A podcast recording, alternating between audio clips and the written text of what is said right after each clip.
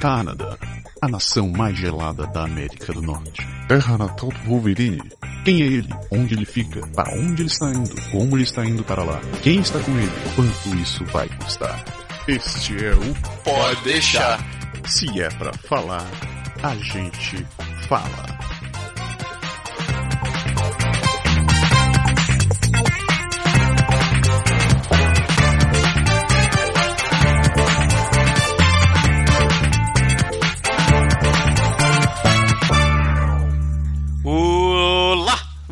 Voltamos com o programa dessa semana, apresentando que hoje vocês vão notar que aquela voz de locutor de zona do meu amigo Berg não está presente porque o Berg teve um problema teve, teve um problema de saúde com as crianças na semana passada e não pôde a gente não pôde gravar o programa no dia habitual.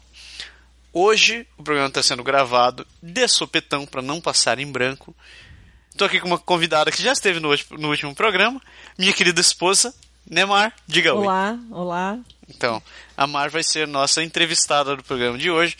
Parece puxar a sardinha pro meu lado, mas não é, é realmente. Eu precisava de um programa e eu me recuso a ficar falando sozinho porque eu não atingi esse grau de autismo ainda. Ou seja, eu sou um tapa-buraco. Exatamente. Ok, ok. Então, de entrevista, entrevistadores. Só, só, só a esposa faz isso. Só né? a esposa pode.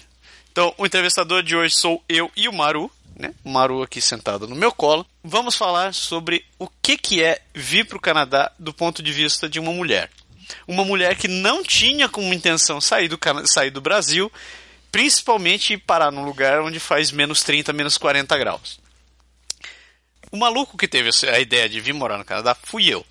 Eu sempre queria morar fora do país. Um dia depois que apareceu, apareceu uma dessas palestras de instruções, eu voltei para casa e falei o que, Mar? Vamos pro Canadá. É. O que, que te passou na cabeça aquele dia? Que a gente não ia pro Canadá. Por quê?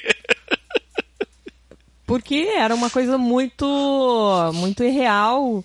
É, para mim era uma realidade muito distante. Eu não conhecia nenhum processo de imigração, não conhecia ninguém que tinha morado fora. Era uma realidade distante para mim e é, eu achei que era conversa fiada. Falar francês, então, nem passava pela cabeça. É, nem passar pela cabeça, exatamente. É.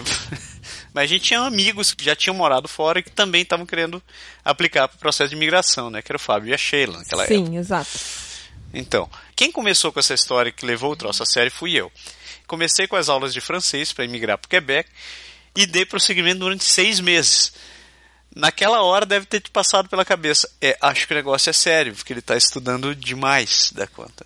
Bom, eu fui atrás, né? Eu não tinha opção, porque eu acho que a... você ficaria muito desmotivado. Estou falando isso em rede nacional internacional. então eu tive que seguir, tive que ir atrás, né? E como o francês no Brasil é um negócio chique e tal, sabe, bom, o pior que pode acontecer é eu aprender a falar francês. né? Falar francês. Bom, então vamos lá, né? E não sabe a gente ia usar isso, né? Talvez trabalhando em restaurante francês, como maître ou garçom. É, talvez. exatamente. E eu achava que eu não ia aprender mesmo, então não dava nada, né? Eu achava que você ia desistir também, então também não dava nada. Mas não foi o que aconteceu, né? Finalmente a coisa acabou indo, acabou indo, indo, indo. A gente deu entrada no nosso processo e continuamos estudando francês. Exato. Chegou, chegou a história dos passaportes.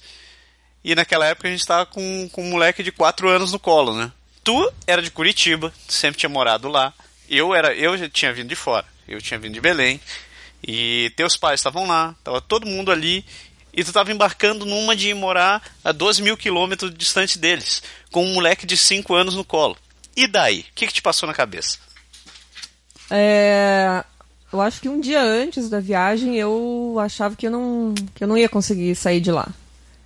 É, a minha dificuldade era, era deixar meus pais lá e ficar muito longe deles. É, não sei como é que eu consegui sair de lá, mas foi, foi bem difícil. Sinceramente, eu não sei como a gente conseguiu sair de lá, porque a gente estava sem os passaportes também, né? Também. Que os É, passaportes- se não fosse, se não fosse o nosso amigo Hayashi, é, ido pegar os passaportes lá no consulado, né? Foi. A gente já estava com uma passagem marcada e o consulado tinha ficado, já tinha confirmado nossos vistos, só tinham ficado de enviar os passaportes pra gente. Só que os correios entraram em greve e a gente não tinha como receber aqueles passaportes. Isso. A gente viajava num sábado, né? Era uma sexta, um sábado, alguma Sábado. coisa assim. E não tinha como a gente ir para São Paulo e ir e volta só para pegar passaporte. Não dava tempo. Então a gente conversou com, com, com o funcionário do, do, do, consulado e ela disse: Ó, se você tiver alguém que possa vir aqui que confirme que, que veio no teu nome, ele pode retirar esse passaporte.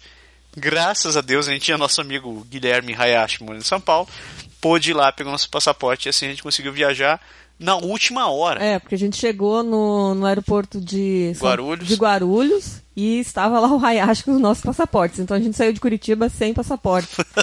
com oito malas e sem passaporte. Nove, né? Contando o Matsuro. É, contando o Matsuro, nove. contando você, dez e eu, onze. e daí? Quer dizer que então, na última hora, tu achava que não fosse dar certo? É, foi difícil. Foi. Acho que foi uma das coisas mais difíceis que, que eu tive que passar, assim. Foi, foi bem complicado. Mas é, eu acho que é interessante a, a, a experiência porque é difícil porque a gente nunca passou por isso. Hoje eu acho que é, hoje as coisas se tornam a, a, as, as decisões que a gente tem que tomar se tornam mais fáceis. Você fica mais fortalecido, sei lá, você ganha experiência, na verdade. Porque é, eu acho que o medo é o medo do desconhecido, essa que é a verdade já tinha viajado uma vez para fora do Brasil, mas foi com mochila nas costas e foi uma viagem de, de 30 dias e eu era bem mais nova, então nem lembro direito.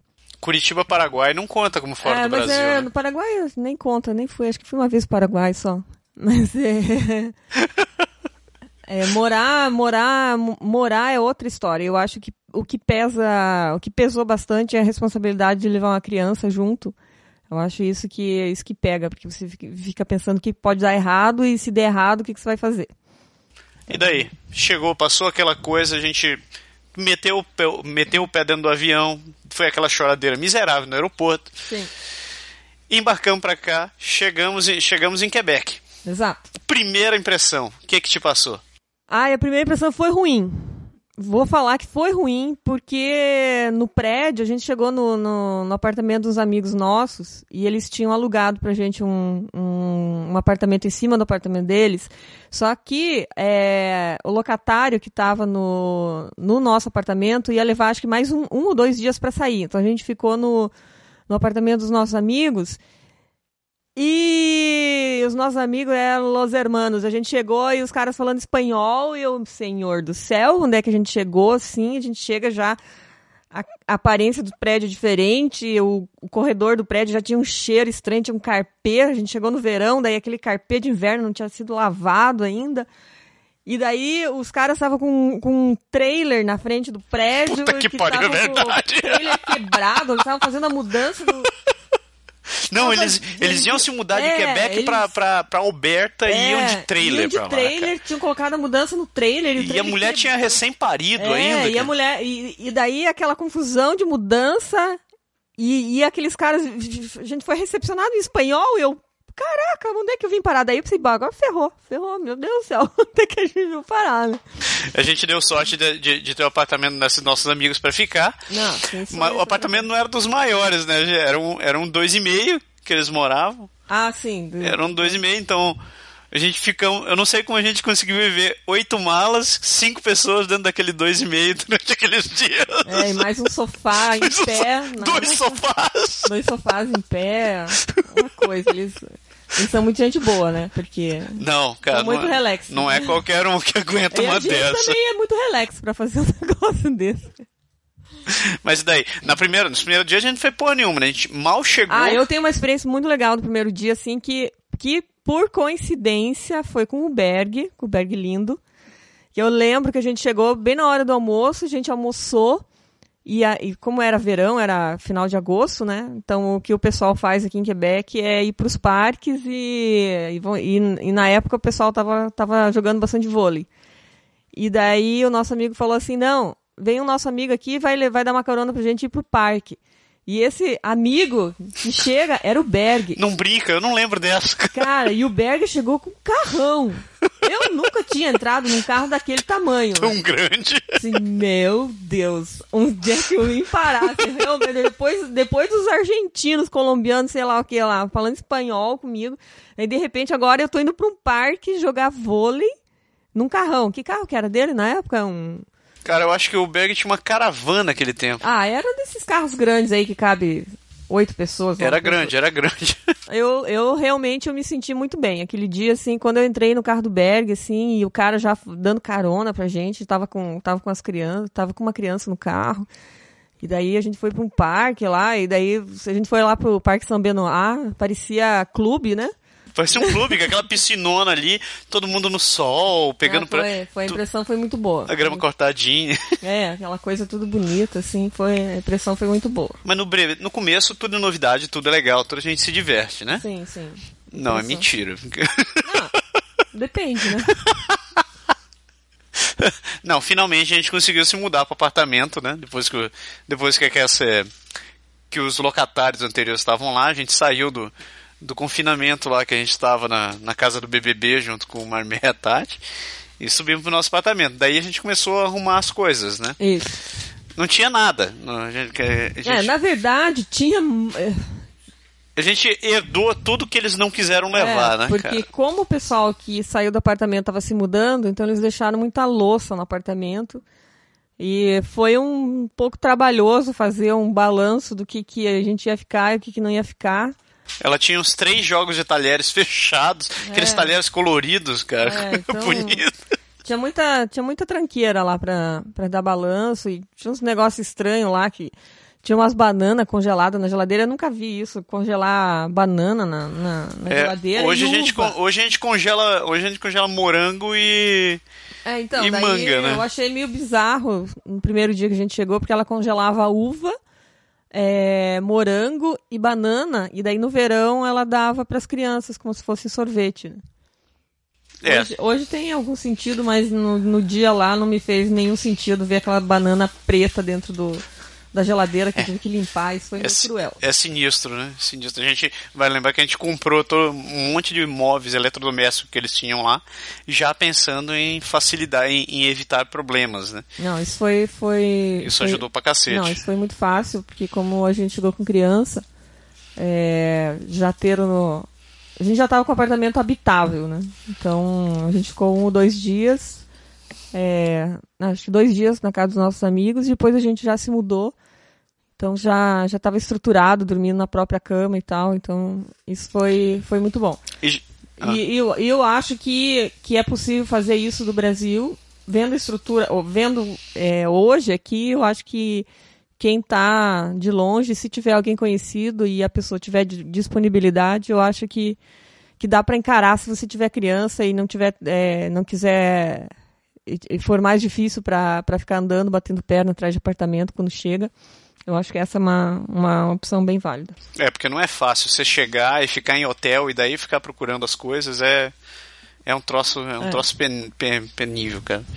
Vem cá. É, a gente tava falando, você começou a falar de criança. Terminou essa, essa, esse primeiro dia de férias, a gente teve que correr atrás de escola, né? Porque já, já era exatamente começo, da, começo do ano letivo e a gente precisava matricular o Matsuri em algum lugar para poder estudar. Sim primeira escola que a gente foi era ali do lado de casa, foi a praticamente. São Mathieu, porque era a escola. Porque você tem que ir na escola da. É, porque a, a, a cidade está mapeada e os bairros estão mapeados, então cada rua tem uma escola que, se você mora numa rua, você tem que ir naquela escola. Até acho que no Brasil está começando a ficar assim, a, a, as escolas públicas também estão fazendo, estão uhum. re, regionalizando as crianças. Daí a gente foi, na São Mathieu e na São Mathieu não, não tinha vaga. Daí mandaram a gente para Filtô e, e lá tinha vaga e acabamos fazendo a, a matrícula lá. E daí uma coisa que ficou no ar, assim, que eu não entendia direito o que que era, que as duas escolas, elas eram escola internacional, então o pessoal falava, não, porque é legal, porque é muito bom, escola internacional, escola internacional, mas eu não tinha ideia do que que era escola internacional.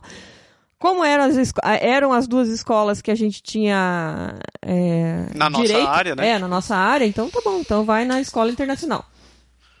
Hoje, na verdade, eu também não sei direito ainda o que é a tal da escola internacional. Mas, assim, na, na minha avaliação, é onde estão os imigrantes. A grande maioria dos imigrantes estão na, na nas escolas internacionais. É, e eles trabalham pouco, eu não vi grande coisa, assim, mas é um pouco mas é, as regiões do mundo, eles trabalham, por exemplo, o serviço de guard, cada, cada sala do serviço de guard é, é um país, então a, a, eles fazem um pouco de trabalho com as crianças para conhecer um pouco a cultura. Mas eu esperava mais, assim, então... Pela propaganda de ser uma escola internacional, Pela propaganda né? de ser uma escola internacional, não tem aula de, de idioma, não tem nada nada muito. Tem nada de sensacional, não, não tem nada eu muito vi, diferente. Eu não vi. Posso estar enganada, muito enganada. Vocês podem mandar e-mail aqui me corrigindo. Mas é, a gente teve uma experiência de dois anos, né? Dois Foi. anos numa escola internacional, eu, eu não vi nada. E, pois é, mas terminaram isso daí, o moleque começou a ir pra escola normalmente, a gente tinha que dar o nosso jeito, e não tinha carro, então, mas felizmente era perto, então a gente ia andando, deixava ele lá e tal. Aliás, até hoje eu não sei porque ele não pegava ônibus. Ah, porque a gente tinha medo, né? Ah. Eu tinha medo de deixar, de deixar a criatura aí sozinha no, No, ônibus. No, no ônibus. E... Porque aqui a partir dos 5 anos a criança já pode pegar ônibus. E ele era um cotoco, era, eu achava muito pequeno. Então era mais insegurança da nossa parte do que do que qualquer outra coisa. Na verdade, eu não, mas ficou, até que ficou um bom tempo indo a pé, né? Hum. É, depois disso, o, o, o troço mais natural, o, a- o próximo passo de quando a gente chegava aqui era estudar francês, né? E se matricular numa, numa francização. Sim. Eu não pude me matricular na francização porque eu já vim com o meu trabalho, eu, eu, eu, entre aspas, vim transferido, né? Então já estava trabalhando. Mas daí você foi, foi, foi procurar francização. Foi difícil? Foi fácil? A minha francisa... Eu fiz inscrição, minha francização levou dois meses para começar.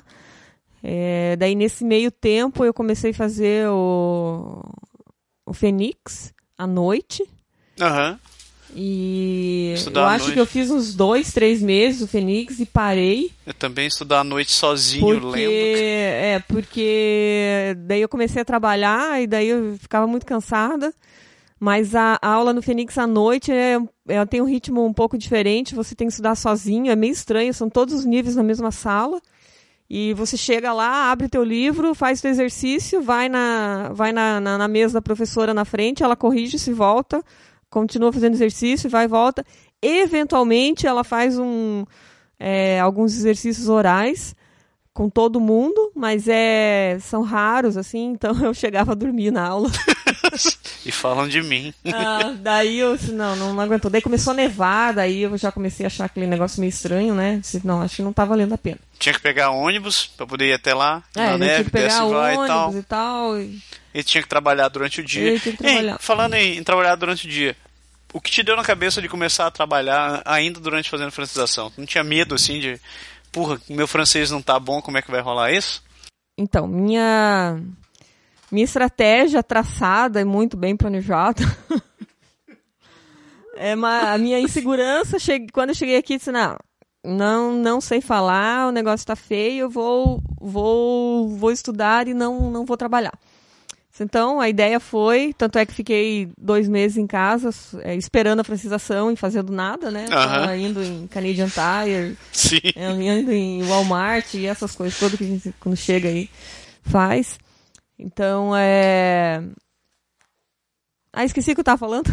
Você tá, você tá te, te perguntei, te perguntei sobre o que, que te deu na cabeça de trabalhar. Ah, sim, lembrei. Você tinha tomado tua, tua, tua estratégia Ah, é, traçada lembrei, em lembrei, estudar e blá blá blá. Lembrei. Então, então enquanto eu esperava a francização, eu, eu é, já estava procurando trabalho, mas não estava me candidatando, então eu fazia pesquisa na internet e eu me cadastrei no, no site do Job Boom, fiz um filtro lá no Job Boom e para para minha área, para minha função, e eu recebia vagas. E daí, é, na semana que, que começou a francização, eu recebi a vaga no, no e-mail, assim, olhei assim, nossa, sou eu. Sou eu. Sou eu. Sou eu, sou eu, né? Não é, não é real, né? Chegar um negócio assim, né? Daí, é, nesse meio tempo, eu já estava fazendo o, o, o currículo. E daí eu adaptei meu currículo para essa vaga, meio que copiei as, as frases que estavam na vaga e coloquei no CV. Deixei, tipo assim, a pessoa leu assim, nossa, achei a mulher, né? Esse cara sou eu. Esse cara sou eu. É, essa, essa mulher é essa, né? Ah, e daí mandei, né? Não tava perdendo nada, eu ia estudar mesmo, né? Eu tava fazendo teste só, né? Pra ver o que, que ia dar. Tá. E nisso, coincidentemente, nesse, nessa mesma semana, eu recebi uma outra vaga de uma outra empresa lá, que eu também enviei o CV. Mandei o CV. Não era a vaga, assim. Tudo de uma vez só na área que tu, tu, é, tu tá trabalhando, né? Eu, eu mandei dois CVs.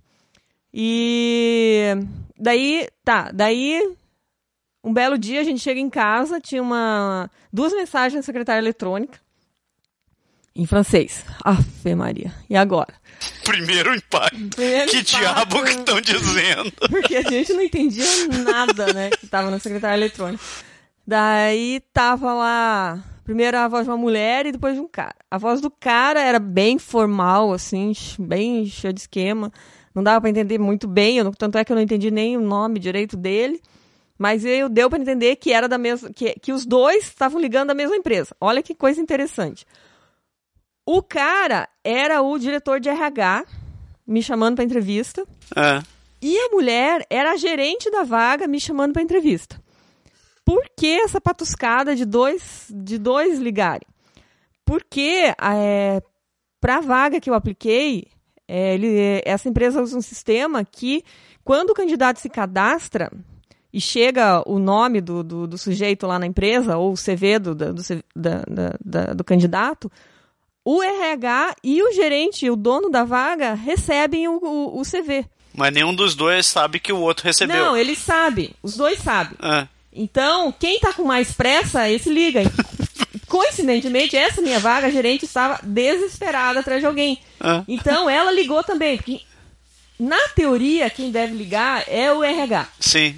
Mas, nesse caso, como ela estava desesperada, o gerente pode fazer isso também. Daí ela resolveu ligar e, e coincidiu que o cara ligou também. E o cara ligou também. E daí eu tive que escolher esse agora, né? A gente não lembra que a gente ficou escutando, escutando, sim, sim, pra ficar entendendo até o nome da pessoa, porque é, então, não sabia. Daí, daí eu escolhi a mulher que eu, que eu achava que ela falava mais devagar. Só que o problema é que eu não entendi o nome dela, o, no, o sobrenome dela eu não vou falar o nome dela, mas era um apelido em português. Mas o, o sobrenome dela era Lemieux. E eu assim, meu Deus, não pode mais. Eu falei, mas isso não tá certo. Isso não, não é... parece um sobrenome de alguém. Como é que a pessoa vai se chamar Lemieux? Não pode ser isso. A gente tá escutando errado, cara. Tá escutando errado. Daí eu ligo pra mulher, ligo lá na, na empresa pra, pra, pra falar com a, com a gerente e falo com a secretária que até hoje a mulher lá é uma senhora que, ai, eu tenho medo dela até hoje. E ela... Eu também. e ela, quá, quá, ué, ué, e lá, e, e, e, eu desliguei o telefone na cara dela. Ah, meu Desliguei, telefone porque a mulher tava me deixando, tava me deixando em pânico e ela não entendia o nome da gerente, né? E assim, meu Deus, Lemieux, Lemieux, Lemieux, não pode ser Lemieux, né? Tá, daí eu acho que eu deixei passar umas duas horas e liguei de novo. Imagina se ela com o sotaque, ela não ia descobrir que era eu. Que não era a mesma pessoa. tá bom. Daí eu falei, ó, preciso falar com ela porque eu tenho tem um recado aqui para fazer uma entrevista e tal. Bom, conclusão. Daí marquei a entrevista. Você foi lá. E. Se encontrou com, com, com a gerente da vaga ou com o cara do RH? Com a gerente da vaga. É assim, daí. Como minha vaga era de analista, daí eu pensei assim, bom, eu vou vestida de analista. Eu queria fazer um, uma cara mais, mais nerd. É, não. Então hum. daí eu não fui muito empetecada, assim, fui de calça jeans, mas fui com um paletó, assim. Blazerzinho. Blazerzinho preto, básico, básico e tal. E, e daí eu não, a gente não tinha, eu não tinha comprado roupa ainda nada aqui. Eu fui com uma bota que eu tenho aqui, uma bota de saltinho, não era salto alto, mas saltinho bem agulha, assim, baixinho, e, o, e um bico, assim, e um bicão, assim, aquelas botas, sabe, bem bicão, assim. que pariu! E daí chega aquela quebecoá tudo escolhambada, assim, ai. Moletom. Não, só, não, só faltava moletom, cara, assim. Então esse é um comentário bem feminino da minha parte, né? Porque eu queria parecer menos menos empetecada, né? Uhum. Parecer uma, uma, uma analista mais, assim, bem nerd mesmo. Sim. Só que eu tava melhor que mulher, daí, putz, né? E eu me lembro uma outra, uma outra coisa que aconteceu quando eu cheguei lá. É, Você se encontrou com a frio, secretária. Era em novembro, né? Era no final de outubro. Eu não então eu lembro. não tava com um mantô. Ah. Mas eu fui com um casaco que eu trouxe até do Brasil, um casaco longo, compridão, assim. E daí eu cheguei na recepção, a secretária, essa que eu tenho medo. Aquela secretária. ela falou pra eu guardar o casaco no, no, no armário, na, na, na, na, na- recepção. E eu, ferrou, né? Como que eu vou deixar o meu casaco na recepção? Vão roubar. E eu disse, meu Deus do céu, será que essa mulher tá falando pra eu deixar o casaco aí mesmo? Será que eu entendi direito? Ai, cara, aquilo, aquilo lá eu comecei a sofrer. Daí ela falou de novo, só que ela não é muito polida pra falar, assim, ela é bem, bem direta, sabe? E daí, acho que na terceira vez que ela falou, ô madame, põe o casaco no armário. Aí eu peguei e coloquei, o casaco. mas assim, sabe quando você vai com medo, assim, pronto. Se Perdi o casaco, e era o casaco que minha mãe fez pra mim. E pronto. Perdi o casaco, né? Bom, mas deixei o casaco lá. Depois que eu fui, né, aprender que as empresas têm um armário pra, na entrada e que ninguém vai roubar teu casaco. Não é, não é de praxe ficar roubando casaco. Não. Ah, daí chegou a mulher lá e eu fui fazer entrevista, né? E daí deu certo. Você acabou sendo Daí deu contratada. né? certo, tô lá há quatro anos. É. Sinistro. Mas é... É, a gente tava falando sobre, sobre comentários sobre mulheres, etc e tal. Vamos pular pra esse lado, então. Hum. O troço óbvio. Comparar, com- comparar uma mulher brasileira que vem, do Brasil, que vem do Brasil, cresceu no Brasil, com uma quebecoise. O que, que você pode dizer de diferença, assim? Além, vamos começar por, por cima. Moda. Elas se vestem como aqui? a sua moda. Cada um tem a sua moda, né? Não tem que a mulher brasileira, minha visão pessoal, minha visão pessoal, eu acho que é mais influenciada por outras mulheres e pela moda em geral. As mulheres aqui, elas são influenciadas pela própria personalidade. Então, se ela acha que ela deve colocar uma pena no cabelo, ela vai botar uma pena no cabelo. Como hoje uma guria que trabalhou comigo foi com umas penas. Se bem que a pena tá na moda aí que eu andei vendo. Tem uns pariu. negócios de pena. Nada contra quem usa pena, né? Mas é. Roberto Carlos, que eu diga. Então, é, é mais assim. É, é mais. As pessoas. Eu acho que as mulheres têm mais personalidade aqui. Eu não, eu não tô falando que elas se vestem bem, eu tô falando que elas têm a sua própria personalidade. Elas se vestem do jeito que elas acham que elas estão bem ou que elas acham que estão confortáveis.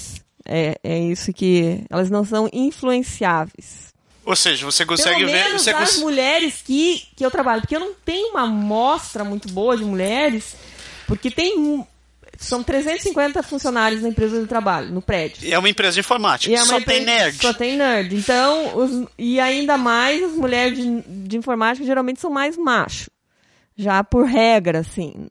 Então. Você já não tira uma boa. Você, É. já não tira uma amostragem É, então eu boa. não tenho, eu não tenho contato com mulher que é mais feminina, do tipo do RH, do marketing, é, que são, que geralmente são, são mulheres que, que, que são mais motivadas pela moda. Então, talvez a minha amostra não seja muito boa, não tenho uma experiência muito boa, mas, mas é, é, comparando com, as, com mulheres da área de informática que, que eu já trabalhei, até que não muda muito. Mas é, eu acho que também elas são mais macho, assim. Mais, mais masculinas que, que experiências com mulheres que eu trabalhei no Brasil. Isso se reflete na personalidade delas também? Ah, sim. Sim, A mulherada é mais macho aqui, né, cara? sim elas, elas têm opinião, vou dizer assim. Cara, eu vou usar o, o palavreado nu e cru. A mulherada aqui é muito macho, cara. Eu, se eu fosse um cara solteiro e fosse cair em cima de uma mulher aqui, eu ia ter medo. Eu agora eu entendo porque tem uns caras que dizem, porra, você tem, você vai sair à noite, toma cuidado aí com a mulher, deixa que ela chegue, assim, toma muito cuidado. Se você tá louco, cara. né? Não, é porque, porque elas têm opinião, é, basicamente é isso. E eu não sei eu não sei como que é o homem quebecois, né? Se eles gostam de, de mulher com ou sem opinião, é, com ou sem personalidade. Eu vou tirar a minha Mas eu amostragem. acho que o brasileiro, o brasileiro, o homem brasileiro tem medo de mulher com personalidade ou que tenha muita opinião. Eu Ou acho- ele daí vai dar uma de machão e vai dizer que não é bem assim. Eu acho que o, o homem daqui tem medo da mulher daqui. Eu acho que o homem de fora também tem medo da mulher daqui. Ah, não, o homem de fora com certeza tem. Mas o daqui também. assusta, né? Os caras daqui, eu, eu eles tenho dizem. medo dela. é sério, tem uma lá que eu trabalho e eu tenho medo. Tenho medo. E a minha chefe já percebeu que eu tenho medo dela. Mas é. É do tipo, é, eu deixo ela no canto dela lá, entendeu? Eu vou ficar me estressando com a mulher. Pode crer. Entendeu? Eu vou mudar? Não vou mudar a criatura aí. É, e já, que- já que a gente falava de moda, assim, a mulher que vem do Brasil e que, que tenta continuar mantendo seu estilo aqui, se ela consegue achar roupas, vestuários, maquiagem e coisa do gênero, Ah, bom, maquiagem eu acho que aqui é o paraíso, porque é mais barato, tem N opções. Roupa é. É difícil generalizar, mas eu acho que depende da, da, da região do Brasil que a brasileira vem. Então, se ela é mais do sul do país, eu acho que ela vai estar mais confortável em achar roupas, porque é, no sul você usa roupa de lã, por exemplo, casaco de lã, essas coisas. Então você está em casa, né? sim. É o paraíso, assim, porque tem casaco de todos os modelos, golas, tamanho, cor, botão. É botas beleza. de todas as alturas, ever. Bota é, e tal. É, se, se você vem mais de um, de, um, de, um, de um lugar mais quente, assim, onde você usa muita sainha, muito decote, alcinha e tal, aqui você vai ter mais problema, porque tem, mas não é em todo lugar que você vai usar. Tipo, você não vai. Tra...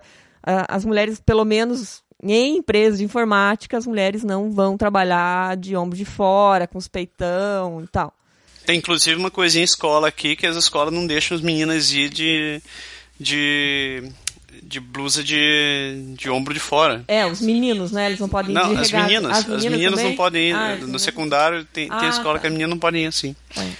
Bom, ele tem, tem, seu, tem seu lado. Tipo, ah, você pode ir com aquela saia, aquela ultra micro saia Não, onde é só tá. ó, É- daquele tapa-sexo isso- que eles chamam de saia É, aqui, isso né? aí, isso aí eu acho que é a herança da- das escolas católicas que. Não vamos discutir religião, mas é. Os caras estão revoltados e estão botando as pernas de fora. É, mas na verdade isso aí eu lembro quando eu tava na escola, e quando eu tava na primeira série, usava sainha, aquela sainha é, grapeada, né? Aham. É, até o joelho, ah, era ridículo usar aquele troço com aquela meia branca. entendeu? Mas aqui elas não, não, não é assim. Mas é- elas usam assim, só que elas pegam e erguem na cintura e deixam um negócio curto, né? Cara, mas é ultra curto, assim, se, se tiver quatro dedos para um de- dois dedos abaixo da. da, da- É, da- eu não sei qual que é a intenção das meninas com isso, mas eu acho que A gente perna, diz que é pra, pra apagar o fogo. eu acho que perna não é objeto de desejo sexual masculino aqui, porque se for os homens estão ferrados, porque o que tem de perna de fora aqui é Tão Então- ferrados, não. Tão bem, né? Tão muito bem. não, ferrado porque eles não podem fazer nada, né? Ah. Só ficar sentado no ônibus e entra as menininhas. E olha pernas. lá. Então, é, tá, daí eu que tava falando de, de roupa, é, eu particularmente não gosto da moda quebecois, acho horrível, não gosto é, é, do estilo quebecois. As roupas que eu compro, é, eu sempre compro em loja americana. Estilo... Tipo Gap, É, Old Navy. A Gap, no entanto, porque é cara, mas Old Navy, é, a Zara, que é espanhola, é, a Simons eu sempre vou, mas eu só compro se eu acho um negócio muito. Mu- Muito. sei lá. Diferente, assim, mas a Zara é. A Zara. Perdão, a Simons é, é quebecois. Então eu não, eu não gosto do estilo quebecois. Não é. Eu acho muito é um europeu retrô. Eu acho que eu diria assim. Puta que pariu! Como tudo é aqui, eu acho. As casas, a decoração de casa, interior de casa é europeu retrô. É, a moda é europeu retrô, é um troço antigo, assim. Não é nem retrô, é campino aqui, né, É, cara? é um É, negócio- campanha. Tá, né? quem tá escutando que nunca veio pra cá, nossa, cara, deve ser aquela, aqueles colonos. Não, não é isso. É, a roupa é normal, assim, mas não é estilo americano, porque o brasileiro, ele tá acostumado com moda americana. Então, quer dizer, você tá indo viajar, é, você tá indo para os Estados Unidos, então você- as lojas brasileiras é, é, é, é, seguem o estilo americano. E só que aqui você chega, aqui até já me pediram, ah, você pode ir em tal loja comprar tal coisa. Não, mas aqui não é Estados Unidos, aqui não tem essa loja. É, pelo menos aqui no Quebec não tem, talvez tenha em Montreal, talvez tenha em Toronto. É, saindo então, é, é. E como o Quebecois é um cara mais tradicional, por causa do idioma, blá, blá, blá, blá, toda a história dele. Então, eles. E eles não gostam de americano, então tem pouca opção é, de estilo americano. Então, eles fazem o seu próprio estilo. Então, é, eu não gosto. Seu próprio estilo. Ah. Roupa íntima. É, parte de cima, o sutiã é tranquilo, mesmo padrão brasileiro, muito bom. O preço é relativamente quase o mesmo, igual. Agora, a parte de baixo é sofrível. Mas eu acho que nos Estados Unidos deve ser a mesma coisa. Eu não conheço os Estados Unidos. É tenso, É, cara. Se, não então- for, se não for Victoria's Secret ou Então é- qualquer outra. Então é, é, é complicado. Então é, é a é- roupa íntima é tem que trazer de fora. Não tem jeito. Não tem jeito. É, ainda, ainda assunto de moda. É, cuidados com cabelo, mãos e pés. Bem, Você nunca foi uma, uma criatura de viver em, em cabeleireiro lá no Brasil. Não, porque pra mim sempre foi muito caro. Eu sou uma pessoa muito econômica. entendeu? Mão de vaca. eu sou uma pessoa muito econômica. Então eu, eu, eu faço um estudo de prioridades, o que, que tem prioridade e tal. É, cabelo. Quando eu cheguei aqui, eu sinceramente entrei numa crise feminina porque eu não sabia onde cortar. Até quando eu eu, deixa, eu, eu sei que eu fiquei uns oito meses sem cortar e fui cortar só quando fu- fui visitar minha mãe no Brasil. Ridículo, ridículo. Hoje eu digo assim. Sem Sem comentário. noção. Sem noção, é ridículo. Daí eu comecei a. Bom, o cabelo tava crescendo, não tinha jeito, né? Daí comecei a testar, fiz uns testes aí com algumas cabeleireiros e tal. Um- uma eu gostei, outra não gostei, uma gostei, não gostei. Achei um lá que eu tô cortando até hoje. Hoje eu já não escolho mais, eu entro no salão. É, hoje eu não é, entro no salão e já não, não seleciono mais o nome da, da, da cabeleireira. Só, eu quero que corte assim e acabou. E eu gosto do estilo de corte quebecois, que eles fazem um estilo, eles cortam com navalha, fica tudo desfiado, assim, um negócio mais moderno. Que eu já pedia para fazer isso no Brasil e, e lá eles usam muito a tesoura e ficam medindo lá muito tempo e demoram muito para cortar. E eu gosto de um negócio mais prático e aqui eu acho que até já cortei uma vez com uma cabeleireira que cortou meu cabelo a seco, meu cabelo comprido, eu, senhor, agora ferrou, né? Agora fiquei sem cabelo. Mas é, é, o final foi, o resultado foi bom, então eu não tenho problema. Mas eu não faço tintura, eu não faço luzes, eu só lavo meu cabelo e penteio. Então, pra, pra minha necessidade, é, eu acho que e o meu cabelo é liso, então eu não preciso fazer chapinha, nada dessas coisas. Então, pro meu, meu perfil feminino, Samash. Samash. É, mas tem, tem, tem uma mulherada aqui É, que. agora, é, que quem- pena é, nesse sentido, mulherada né? que faz luzes e tal, eu entendo que é mais complicado, porque se a, se a pessoa não souber fazer, vai ficar uma. Vai ficar uma coisa. Vai fazer aquele angu de caroço e danoso É, pra crescer de então, novo, né? assim, É complicado. Unes e pés. Bem, eu já fazia minhas unhas e meus pés no Brasil, então eu não tenho muito problema. É, eu faço mesmo e continuo fazendo aqui. E nunca experimentei, é, porque aqui tem muito manicure e pedicure chinês. Eu não sei o que, que eles fazem, mas eu sei que eles não tiram cutícula, porque essa história de tirar cutícula é só coisa de brasileiro, acho que nenhum país tira cutícula. Bom, mas de qualquer maneira tem brasileiros aqui que trabalham É, também então, fazendo daí eu isso, já né? fiz uma. Uma vez eu fiz unha já com a, com a Deia. A Adriana também faz unha. A né? Adriana faz unha, mas eu nunca fiz com a Adriana, nunca fiz com a Adriana, só fiz uma vez com a Deia. Mas é, eu sou atípica porque é, eu não, Não se mete nessas coisas. não, eu faço minha, minha, minha própria produção, então. Vamos fechar, a gente tá. O, tempo do programa tá, tá quase acabando. Vamos falar Ah! com. Não, mas vamos falar de um assunto que você adora falar. Marmita. Ave Maria. Adoro essa palavra, marmita. O drama nosso de todos os dias, né, cara? É, esse, esse é cruel. Eu acho que é uma das coisas mais. Principalmente pra mulher, eu acho que é. Pelo menos eu tenho um marido que cozinha, então que quando ele está inspirado, ele, ele reparte esse problema comigo, mas não é sempre que ele está inspirado. Não, eu sou fudido de inspiração. Então, é, eu digo assim, se você quer morar fora, aprenda a cozinhar. Ponto. Não tem, não tem. Porque aqui tem um sério problema, né? As empresas não dão vale-refeição, Não. não, tem refeitório. Raramente Porque uma empresa tem vale-refeição, já refeitório. falaram que vale-refeição é coisa de país subdesenvolvido e coisas do gênero. E mesmo refeitório. São poucas as empresas que têm um É, refeitório. Só grandes empresas, eu acho que aqui em Quebec não existe isso. Aqui eu nunca vi É. falar de nenhuma. Mas Mas em Montreal tem. em Montreal tem, tem, já, já tem os Então, amigos que trabalham.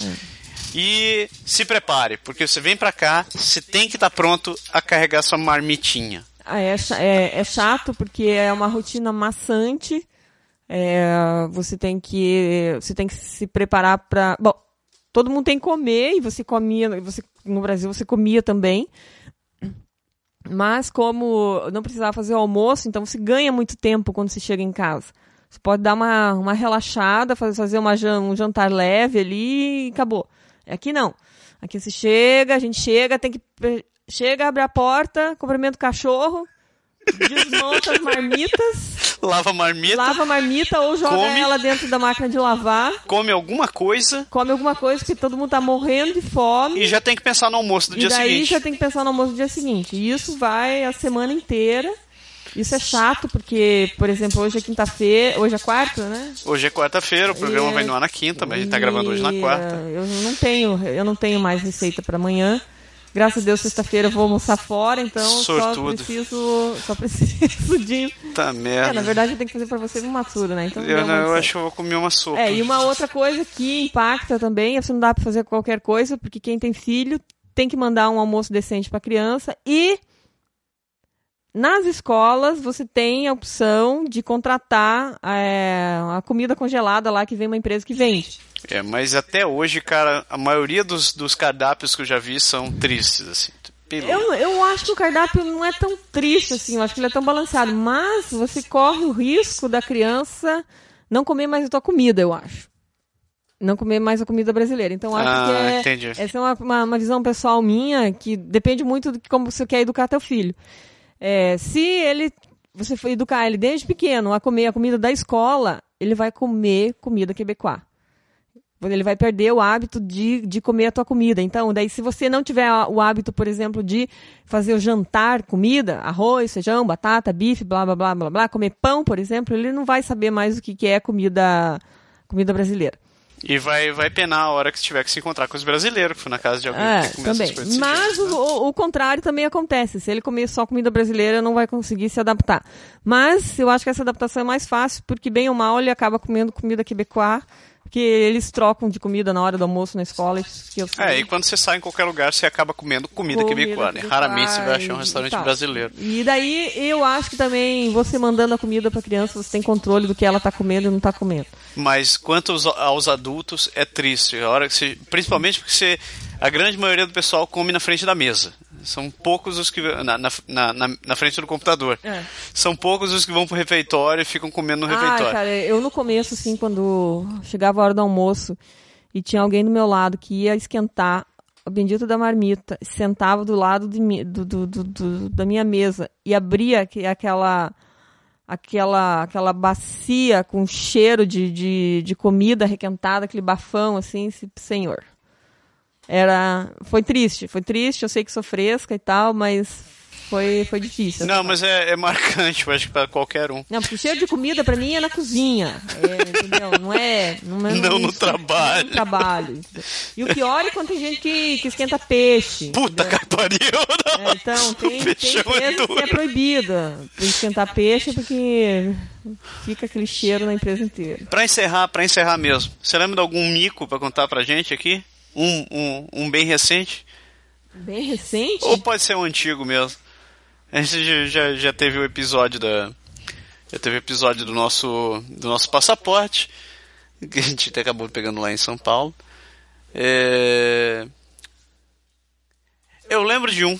Você tinha, você tinha estacionamento lá no, você- no, no teu trabalho, Maria, esse foi triste. né? Então. a em- Ah, foi assim, eu, eu tinha. Tinha uma época que a gente ia trabalhar de carro E o estacionamento era do outro lado do, da, da minha empresa, atravessava a rua. E aquele estacionamento, aquele prédio que é só de estacionamento. E daí acho que eram três andares. Então eu entrava com o carro lá e deixava o carro em alguns andares.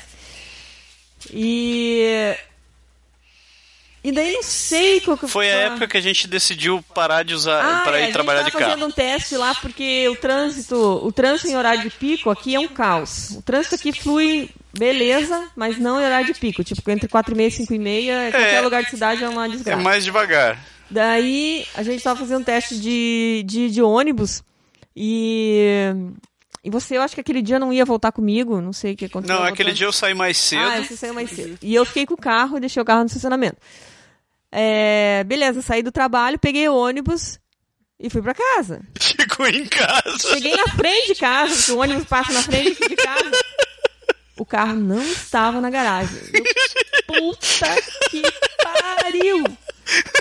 Eu voltei de ônibus e deixei meu carro no estacionamento do trabalho, no centro. Ai, cara, que caos, cara. Daí desci, né? Cheguei em casa. Má, Fala, Má. Má. Você esqueceu o carro. Esqueci o carro. Ai, cara, que droga. Daí, só que o que, que acontece? O ônibus que a gente pega é o. o é o expresso. expresso. Então, esse expresso, ele tem entre, entre 15 para as 4 e 6 horas, ele tem a cada 10 minutos. É. Só que depois desse horário, não já era mais. depois das 6, já não era mais, não tem mais esse expresso. E daí eu tive que. Tive que. Pegar um ônibus pinga-pinga. Pegar um ônibus. Pegar vai, dois ônibus. Você né? vai até o terminal, do terminal você vai, até, é. você vai até o centro, dá uns 45 minutos, 50 minutos de é, ônibus. Que a nossa viagem é 15, 20 minutos de ônibus expresso. Daí tá bom, né? Daí peguei o ônibus, esperei o horário, fui até o terminal. Daí peguei o outro ônibus, fui lá pro centro, daí peguei o carro e voltei para casa. Triste. Aí foi, foi, foi, foi fiascão. Né? Foi um dos fiascões. Mar, nosso tempo acabou. Oh. Oh, muito obrigado ah, pela sua participação. Eu gostaria de, agradecer a, a, oportunidade do Berg, que se não fosse o Berg eu não estaria aqui dando minhas declarações, minha declaração de vida aqui. E espero que o povo goste do tapa-buraco. E agora eu realmente preciso ir porque eu preciso fazer a marmita para amanhã. para amanhã. Berg, o Berg volta pro próximo programa, se Deus quiser. E se a gente espera que vocês tenham gostado do programa mesmo. Então, beleza? Eu e Maru agradecemos. Mar, muito obrigado de novo. Disponha. Galera, até o próximo programa. Tchau. O Pode Deixar é criado, produzido e improvisado todas as semanas por Massaro Roche e Lindoberg Gonçalves. O Podeixar foi gravado e produzido em Quebec City, Canadá. Envie seus comentários e sugestões para podeixar.podeixar.com ou acesse nosso website www.podeixar.com ou ainda nossa página no Facebook